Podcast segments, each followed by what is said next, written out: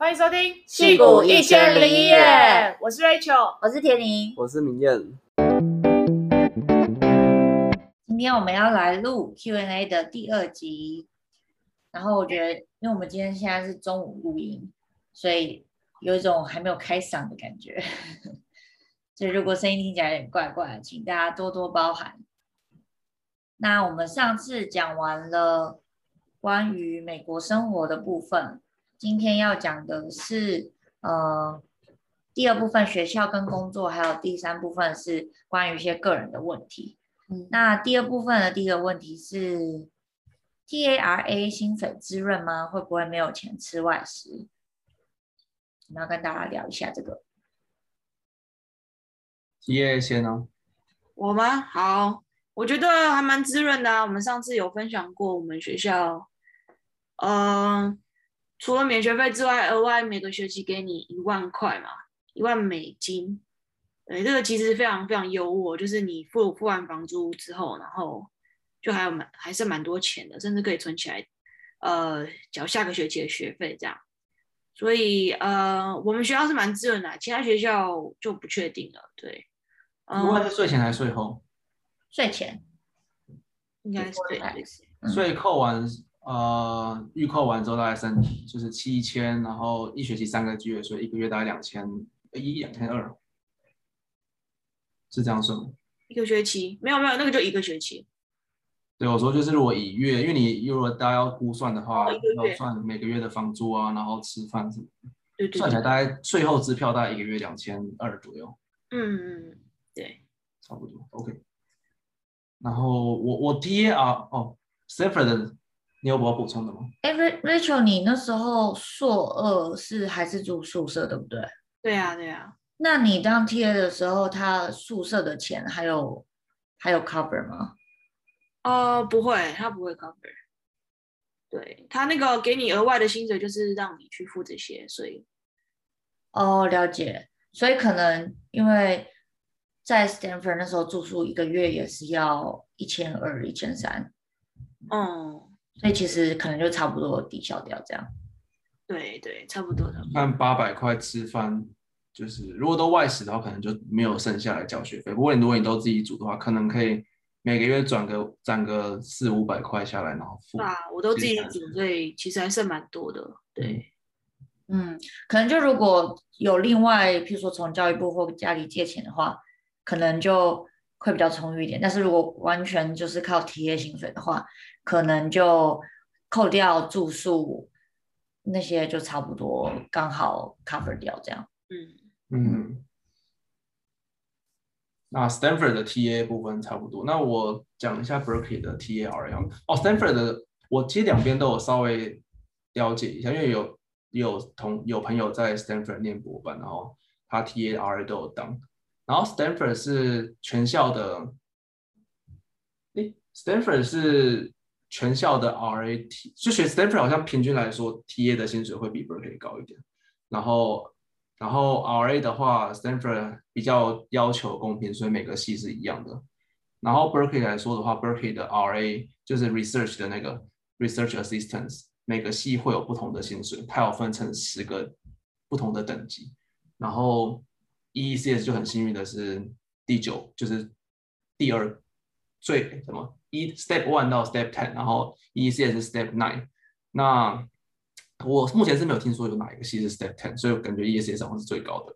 嗯、然后 RA 的话，我刚进来的时候是那时候二零一七年的时候，后来我就没有记了。我是说记得二零二零一七年的时候，我的税后的薪水每个月是两千四百块，所以税前应该是三千多。然后 TA 我那时候后来是博三的，二零二零二零的时候当 TA，然后 TA 的薪水就比 RA 少少了一个 gap 这样，然后大概就会等于是 RA Step One 的薪水，就是 RA 等级最低的薪水这样，因为 TA 的薪水全校统一的，那大概那时候税后大概是一千九，一千九，对，我记得一千九，所以一个月就差了五百块可以花。所以你明显感受到 Berkeley 是 TA 是一千九，然后 Stanford 是两千二的话，那就 Stanford 还是高个两三百块。对，所以我这是我这是我一开始说为什么说就是 Stanford TA 我据我的印象，Stanford TA 会比 Berkeley 的 TA 还要高。但是以 RA 的话，好像因为 Stanford 比较讲求 RA 的公平性，所以 Stanford 的 RA 在电机系会比 Berkeley RA 电薪水在电机系还要低一点点，因为 Berkeley 因为 Stanford 是讲求 RA 要公平，然后 Berkeley 有分等级这样。嗯，所以大家还是可以去了解一下自己学校的那个 TARA 的薪水给了多少。嗯，可能每个学校的那个制度还是不太一样。嗯哦，对，考过资格考之后，RA 的薪水会往上调一点点。对，像现在我可能是税后两千六之类的，因为考过资格考之前好像是只能拿四十八趴的薪水，然后考过之后就可以拿到五十趴这样。嗯，对，那下一题是指导教授相处之道。指导教授的话。我跟 Rachel 好像没有什么指导教授，因为我们都是 Rachel 到 RA 可以讲一下 RA 跟就是你的骗你的那个指导教授的怎么 互动？哦，我那时候是跟一个法学院的教授在做他们的专专专案，这样。嗯、呃，相处之道，那感觉没什么可以分享的、啊，就是就是有点呃帮帮做事帮打杂的感觉吧。嗯，对，但就教授人还蛮好的，然后就会自己也会提供很多他对这个专案的想法给我们这样子。然后其实有时候我觉得我跟他开会就是有点听听不太懂，因为他们讲太快。然后对啊，然后会讲很多这样子。那你们譬如说多久联络一次？然后联络的管道是透过什么？呃。哎，有点忘记嘞。他他他一定是寄 email 给我嘛，然后我可能约个时间去去去他的办公室 update 一下这样子。那可能一两个礼拜一次吧，对，没有很频繁。了解。那明艳博士呢？嗯，我我的老师是一个呃，是一个比较有资深、已经有资历的学者。然后他我进去的时候，他就已经七十岁了。七十七十一岁，所以我个人的感觉是，就是我觉得博班就是指导教授应该指指导教授的的重要性应该占了应该有七十 percent，学校的名声可能三十 percent 这样，因为就是你知道，你遇到好的指导教授，就你就会过得很开心，然后可以学到很多东西。那如果遇到不好的话，又不会带的话，那可能就会过得非常辛苦，然后又很吵之类的，就可能还有如果遇到。他对你的期望非常的不切实际，然后又又是一直叫你做打杂的事情，或写写 proposal 那种，就然后就觉得可能没学到什么东西，然后又很忙，所以我觉得要就是在博班入学前要先挑好，就是指导教授，可以问问实验室的学长姐，对，我觉得学长姐应该可以从学长姐那边得到蛮多不错、蛮重要的资讯，这样。那然后我个人对教授，我觉得大家可以分。以年龄来说，可以分两大类，就是像我的教授是老的嘛，然后比较年长的，然后通常比较年长的教授就会比较比较像是在读公立学校的感觉，就是比较没有管那么严格，你都是要自己安排自己的读书计划，然后自己的研究计划这样。然后比较年轻的教授倾向倾向性的就是我说大大大概率事件，不是说每个都这样。比较年轻的教授就会比较管的比较呃细节一点，然后因为他他从他的因为。比较年教授通常都还没有升到终身职那种，就是正教授啊，可能是副教授或助理教授。他们要往上冲的话，需要冲论文数。那要冲论文数的话，就必须要有每年固定有大量的产出。那他就希望他能够他的学生能够稳定的输出，就是呃论文这样。那他就会比较啊、帮学生设定好目标，就是哎今年你要完成哪些题目这样。然后所以比较像是读私校的感觉，就是他帮你安排好，然后你就要努力去达成那个目标，就是像私校考考试都排好，然后。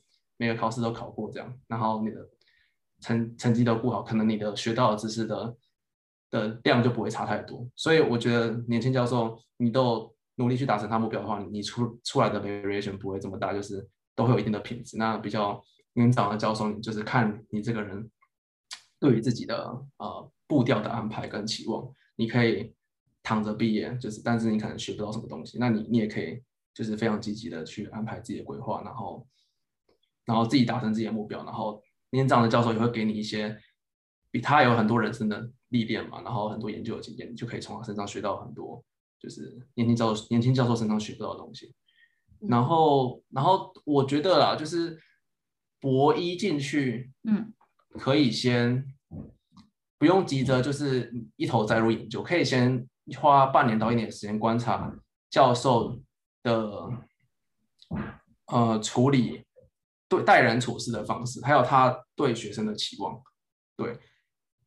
就是透过每一次 meeting，他跟你学长姐的互动，就是哎，学长姐这次哪里没有做好，然后可能被教授，教授可能不太开心，然后你就知道教授会在意哪些点，那你未来就可以针对这些点去就是加强，就是不要犯跟学长姐一样的错，这样，然后然后就让你们你跟教授的的相处就会过得就就会比较 smooth，然后你跟教授相处起来就是非常平顺和蔼之后，那未来就会过得不错，对，嗯嗯。那你要不要分享一下你跟你的教授是，譬如说多长联络一次，然后联络的时候大概是会讲什么东西？我们一开始的时候会有个咪，然后系上也会固定安排每学期会一次的 student review，那就是一对一。那其实我很少跟他，因为我也知道他很忙，然后我也很少跟他，就是当然他很欢迎我们跟他约个咪，但是我就想说没有很必要，因为我们每周都会有一次。呃，group meeting 就是团体的那种 meeting，然后大概都是五个人左右，就是两，例如两个 PhD 加三个 postdoc，那人也不多，所以每个人都会有时间报到自己的进度。所以我觉得就是每周我的进度都可以透过那时间跟大家分享。那一对一就只能听教授理解嘛。那我在 group meeting 上面分享我的就是 progress，然后所有人都可以给我意见，然后我觉得这样可以同时获得教授的反馈跟呃其他 postdoc 博后的反馈反馈。所以我都比较倾向会在呃 weekly meeting 分享我的呃 progress 研究上的 progress，然后对，然后但是有一些 personal 事情可能就会另外就是跟教授约时间这样，像是呃博士班的进程啊，然后什么时候考呃资格资格考啊，还有一些请假的事情，那那种事情就不一定要约 meeting，我说就直接打给教授这样，就教授给我他电话，可以直接打给他。就他，就也不用花他一个 slot 的时间，就是打给他就很快就解决这样。了解。所以还是比较像是，感觉你跟指导教授比较像是没有那么有距离感的感觉。呃，对我，我觉得就是你，我觉得对，就是我觉得我跟教授蛮像，就是。我比较想要跟他像是一个比较忘年之交朋友的感觉，就是呃不是很有距离感，所以我像我就是会也会寄明信片祝他生日快乐，然后然后然后然后有什么就是很开心的事情会跟他即兴分享，那例如说我跟甜甜呃回台湾结婚，然后我传婚礼的照片给他，然后他就他就会也传一些 emoji 给我，然后就 就很可爱，对，然后对，好，那。感谢明艳指导教授相处之道的分享。我们下一题有，呃，EECS 在美国的产业趋势和工作环境、公司架构、升迁制度跟台湾比较异同的主题。那这个就可以请我们经验丰富、已经在 Twitter 工作了一年，然后已经被 promote 了一阶的 Rachel 软体工程师来帮我们回答。这感觉可以直接。直接当一个大主题讲一集了，不过可以就简单讲一下的话，产业趋势的话，当然就是跟台湾比较不同，是在台湾可能 EE EE 是比较主流，然后可以赚比较多钱的，然后在在美国是 CS 稍微好好一点吧，就比较好找工作这样子，然后对啊，其实嗯，其实这边的学生蛮多人，至少都会。感觉都会 coding 吧，大学至少会修一门课这样，然后呃，所以读 CS 还是蛮多的，所以在美国就是 CS 还是就是颇受重视，不好找工作这样子。然后分享一下工作环境的话，我觉得大部分软体公司都还不错啊，就是很少听到那种除除了 Amazon 跟可能 Facebook 比较糙一点之外。其他 work work life balance 都都做得蛮好的，然后那个软体公司就是里面很有趣啊，这样子就是很很会会很想要待在里面，然后有免费食物这样，至少湾区是这样啦。对，然后嗯，公司架构哦，看看公司规模吧，像 Twitter 算蛮大的嘛，那当然就是呃有很多层这样子，然后对啊，基本上就是呃对啊，怎么讲啊？公司架构，公司架构跟台湾比较异同，分什么组吗？这样子吗？像我觉得我自己感受到不一样，是因为我在台湾有实习过一个暑假，然后跟现在在。Adobe 的差别可能是，呃，我在台湾实习的时候，我的 manager 他本身也是一个 engineer，就是他他是他是他也是做专业技术的，然后但是他职等又比我们高一阶，所以他又要做开发的工作，然后又要带人这样。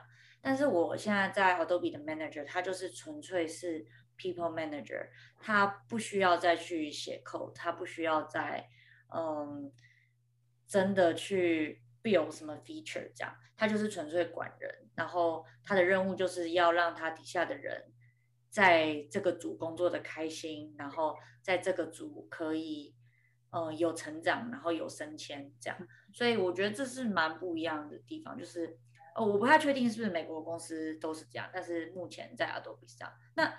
嗯，Rachel，你的主管呢？你主管他会需要写 code 之类的吗？哦，对啊，所以我们我们也是不需要写 code，就是我们他的 title 是 engineering manager，但是他是从 I 可能 IC，他是原本是一个 senior engineer，然后转到这个 manager track，但他完全不需要写 code，但是他可以给一些就是 insight，就是就假设我们我们组在 planning，就是这个 quarter 要做什么，然后就会有很多很多 technical product。然后他他就会帮我们预估一下每个每个 project 需要多多久这样，然后可能要塞几个人这样，他就会提供这些建议，但是他本身不会去去 hands on 做一些事情这样。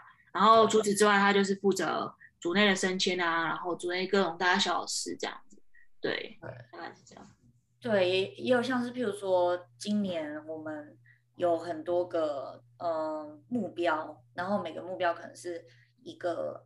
一个东西，然后那个 people manager 他要决定说，那这个东西我要给谁做，我要 assign 给谁这样。那这跟升迁制度也会有一些关系。呃，在美国的升迁，我目前感受到的是，就是嗯，你要跟主管就是自己提到说，哦，你想要有更多的机会这样。那当主管他拿到。一个新的案子的时候，他可能就会记得说，哦，这个人有跟我提过说，他明年可能想要升迁，那他就会比较优先把那个机会给想要继续成长的人。嗯，对，你们有在台湾感受过就是升迁制度吗？没有哎，在台湾都是当实习生而已。台湾感觉也是会，就是会有能力比较强的人就，我觉得台湾会卡在。就是像台积的话，是进去好像是硕士是三十一职的，然后博士三十三，然后你要往博士进去就三十三就已经主任工程师了，然后你要再更进一步往上爬的话，就必须要你有就是要除了在专业知识上你很厉害之外，你必须要有跟人然后能够带领团队的感觉，才比较容易被 promote。就像那时候我在实习的时候，有一个。就是他以前是博班毕业，然后他已经在三十三职等已经做了十五年，然后每年都没有被 promote。我觉得应该就是他缺少了就是汉人这方面的一些 skill，所以没有办法就是担任管理职这样。嗯，就台湾就是你要往上升迁的话，你就必须要呃具备就是汉人的这些技能，或者是去进修 MBA 这些课程，然后去。去学习怎么带带领团队，然后在美国的话，你如果没有这样的技能，你也是可以做 individual contributor，就是 IC，然后一直往上升到就是专注于就是你把就是 technical 部分处理好就好，不用就不用不用涉及到去汉人管人啊带团队的部分。我们、呃，可是我们 Adobe 它的有一些就是我们会。每个职等就是会有一些 requirement 列出来这样，然后它也我们是 IC track，但是有一些 level 它的 requirement 就是也会要看一些 leadership 的东西。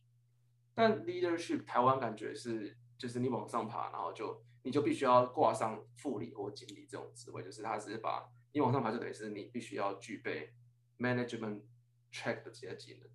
嗯，就是像是带带一个 project，就可能只是只要带 technical 部分，就是分配说，哎，就是 project，呃，例如说写一个 code，然后就是你要要怎么样和大家讨论，然后去 structure 这个这个 program 或是这个 project。哦，我懂你意思，就是在台湾往上升，其实就是跟我们刚才公司架构讲的有点像，因为你往上升的时候，你就是同时是 engineer，然后要同时是 manager 这样，但是在在美国，它两个 track 是完全分开，就是 individual contributor，就是 engineer，你自己这个 track 我可以往上爬，你可以爬到呃 senior 的 computer scientist，然后是 senior computer scientist two 这样，然后但是还是专注于在 technical 的领导，而不是真的要领导这个 team 的人事资源的那种感觉。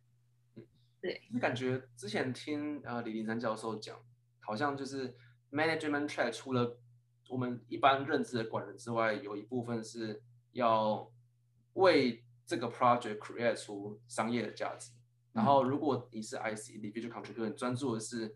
怎么样把这个 product 用出来，而不是怎，而不是管像 management 就会关注于怎么样让这个 product 已经 given 这个 product 已经成型，你要怎么样 given 啊、呃、给它更多的价值，产生更多的商业价值。然后 individual contributor 的的，的 focus 会放在说我怎么样把这个 product optimize，然后做得很顺畅的。嗯，那我们之后应该也会有一集那个比较细讲说。在这边感受，就是譬如说美国公司的工作环境，然后可能会有一集是美国不同公司的一些福利啊，然后嗯制度的比较。因为我们刚好也有一个朋友，他就是在短期间内呢就换过很多不同的公司，所以可以可以请他来分享，就是各种不同公司感受到的地方。好，那我们学校工作方面的问题就是刚刚上面的这个这三个题目。那下一个部分呢，就是呃个人生活区。害羞，换我问了，是不是？好，你问。来，我们第一个问题就是明艳跟天宁的故事。先讲一下，就是什么时候在一起的？这样。我们是大一。的时候的上学期，所以大概十一月底的时候，对。然后我们是，呃，那时候台大电机有一个东西叫做先修营，就是我们是学测上的时候，学测上完，就是因为学测上完到开学期中间还有一段比较长的时间。然后那时候台大电机的老师他们就想说，哦，那这段时间就帮学测上的同学们就办一个营队这样，对。然后我们两个就那时候都有参加那个营队。就有认识，然后反正后来就到开学之后过一阵子，然后在一起这样。啊，好奇怪，我突然从刚刚那个很严肃的主题，这么害羞的主题，哦，调很大。对啊，那那你们，嗯、呃，对啊，有没有什么特别的事情想要分享一下之前？然后，然后还有就是为什么现在两个人决定要一起在美国这样子？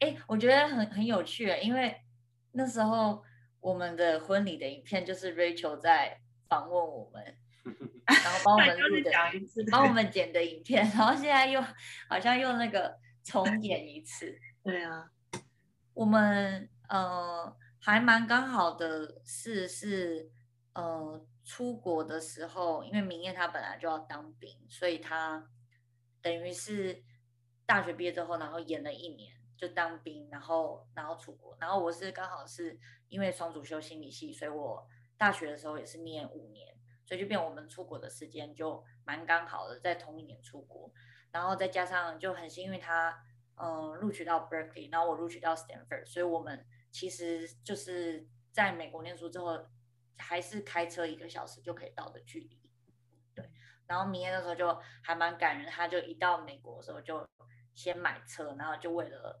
嗯，之后就是我们在美国念书的时候，假日他可以从 Berkeley 开来找我，这样。对。所以第一年的时候，前一两年的时候，其实比较少在 Berkeley 的，就是跟 Berkeley 的朋友 hang out 这样，就主要都是假日都会在 Stanford。所以其实前一两年其实反而跟 Stanford 天天的朋友比较熟，这样，很开心能够认识一些 Stanford 的朋友。对啊，然后对，然后那时候，呃，我们后来就因为前两年都在 Stanford 念书，所以后来毕业之后，就我在 Adobe 上班之后，我就搬来 Berkeley 的他们现在的学校赞助的那种宿舍，这样。嗯，对，所以就从呃毕业之后，然后就开始同居到现在。其实毕业就就就就登记结婚，所以才算是毕业然后登记结婚，然后就开始同居到现在。现在也是登记完三年了，登记结婚三两三年。没错。然后分享一下你们什么时候求婚的？求婚，二零一九年六月登记嘛，然后求婚是二零一八年天宁生日的时候。对哇，对，就我本来是一个以为是一个生日的 party，然后结果没想到影片播到后面就觉得，嗯，怎么好像 怪怪的？我们开始说就是什么交往第几天的时候我们在干嘛？交往第几天的时候在干嘛？就觉得嗯，好像不太像是生日，有点吓吓烂了。哦，呃，我觉得我们那个如果这个什么 IG follow 破一千什么什么之类，我们就可以把影片释出。婚礼的影片是？哎，求婚影片、婚礼影片，看我们有很多影片。对，好哎，但是要破一千，感觉都、嗯、不会害羞哎。要破一千，感觉应该很遥远的目标。他破一万，Rachel 要开那个 ML 线上课程。不要 乱讲，没有破破一万，那个 Rachel 要直播唱歌，可以啊，可以啊。当女生，哎，他唱歌就可以哎，不是啊，一万怎么可能达得到？你有自信哎，现在才多少？不到四百。可以可以。哦，希望大家帮我们多追踪。他说一千就有求婚影片，五千就有 Rachel 唱歌，对，一万才有。谁要听我唱歌啊？这一万没有吸引力。哎、欸，我哎，Rachel 唱歌是在我们的婚礼之后更大的奖励耶。好了，不要我觉得到五千差不多了，不可能到一万，所以那个随便开开个什么东西都。随便开个支票。好了，那不然五百 Rachel 就唱歌。五百吧，这样有点快，好像快到了，我准备一下。赶快先练歌。好，那接下来第二个问题是还蛮重要的，就是你们怎么跨洋回台湾筹备婚礼的？哦，这个是那个 Joseph 问的，而且 Joseph 人很好，他还特别说抱歉忽略 Rachel。我在这个等一下，等一下有两题是那个 Rachel 福利时间，对 Rachel 的粉丝的那个问题，不要乱讲。好好好，你们赶快回答。跨洋回台湾筹备婚礼，我觉得那时候蛮麻烦的是，嗯，因为我没有请婚顾，所以等于是，嗯，会跟不同的不同的窗口就是自己联络，就可能要跟礼服的团队联络，然后要跟呃饭店的团队联络，然后还有要跟婚礼帮忙主持活动的主持乐队团队联络，这样，所以就是会。分别要跟他们传 line 传讯息，这样。那我觉得比较麻烦的点是因为时差的关系，所以就可能我看讯息的时候，他们就已经睡觉，所以我可能做了一个决定传给他们之后，他们要隔一天之后才能回复我，然后回复我之后，呃，我又要隔一天，他们才会看到我的决定，所以我就觉得也会会比较拉时间，会拉比较长的感觉，这样。对，那。但是现在还蛮方便的是，很多东西都可以，就是可能他们放到 Google Drive 上，然后我就可以直接看。嗯、像那时候我们有回台湾拍婚纱，然后拍完婚纱，其实因为我们只回台湾一个礼拜，所以很赶，就拍完婚纱之后就要回来了。所以后续就是，譬如说要哪些照片要放在那个呃婚礼的那个本子上，还有哪些照片呃。那个婚礼本子的排版要长怎样，都是后续就是他们放在 Google Drive 上，然后我们从这边看，然后从这边修这样。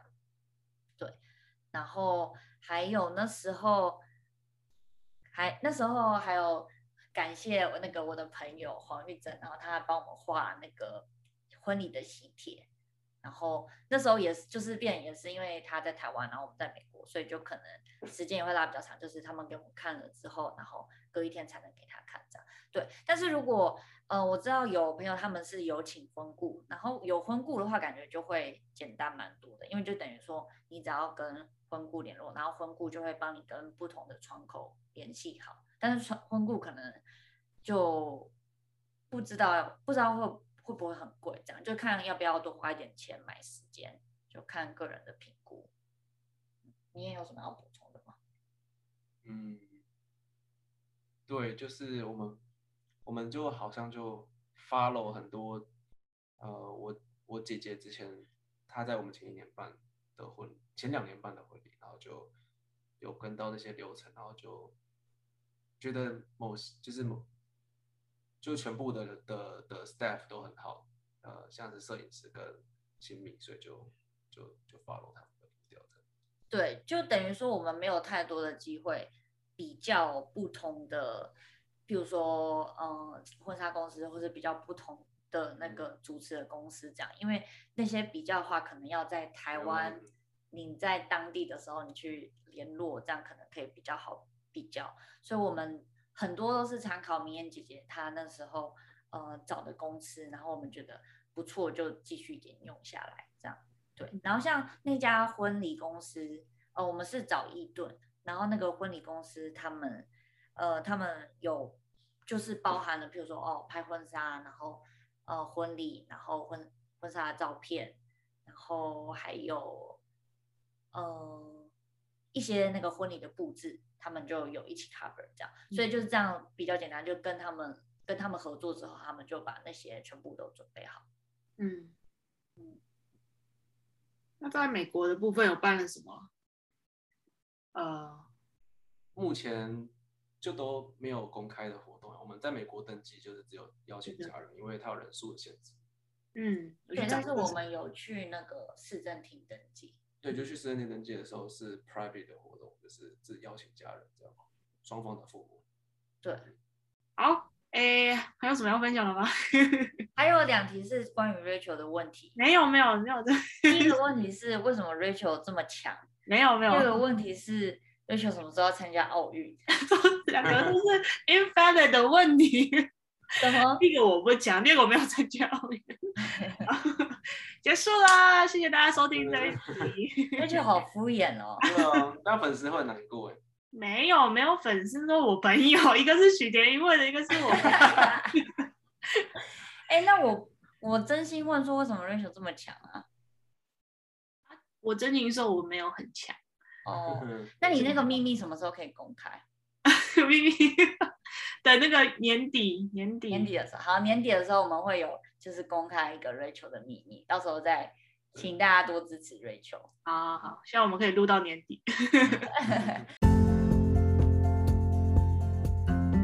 对，那这样的话，我们第二季到这边就告一个段落，然后很开心，我们也是坚持到现在录了二十一集，然后很谢谢有一些。嗯，我们的听众从第一集就开始支持我们，然后到到现在不离不弃这样，对。然后我们接下来，嗯，第三季会希望就是继续讲，嗯，开开始讲一些找工作的内容，就找工作，然后还有实习，然后还有一直到现在工作之后，嗯，像刚才提到的那些问题，就是工作环境这样，对。然后有一种继续往前的感觉，那。我们第二季到第三季中间，我们可能会停两三个礼拜，嗯，上线吗？因为我们想要累积一些库存。现在，对，我们现在就是零库存，所以很怕就是如果到时候有几个礼拜来不及录的话，会来不及上。所以现在可能会先休个两个礼拜，然后累积一些东西之后，两个两三个礼拜之后再放新的一集，第三季跟大家分享。耶、谢谢大家。好，那今天就到这边喽，大家拜拜，拜拜。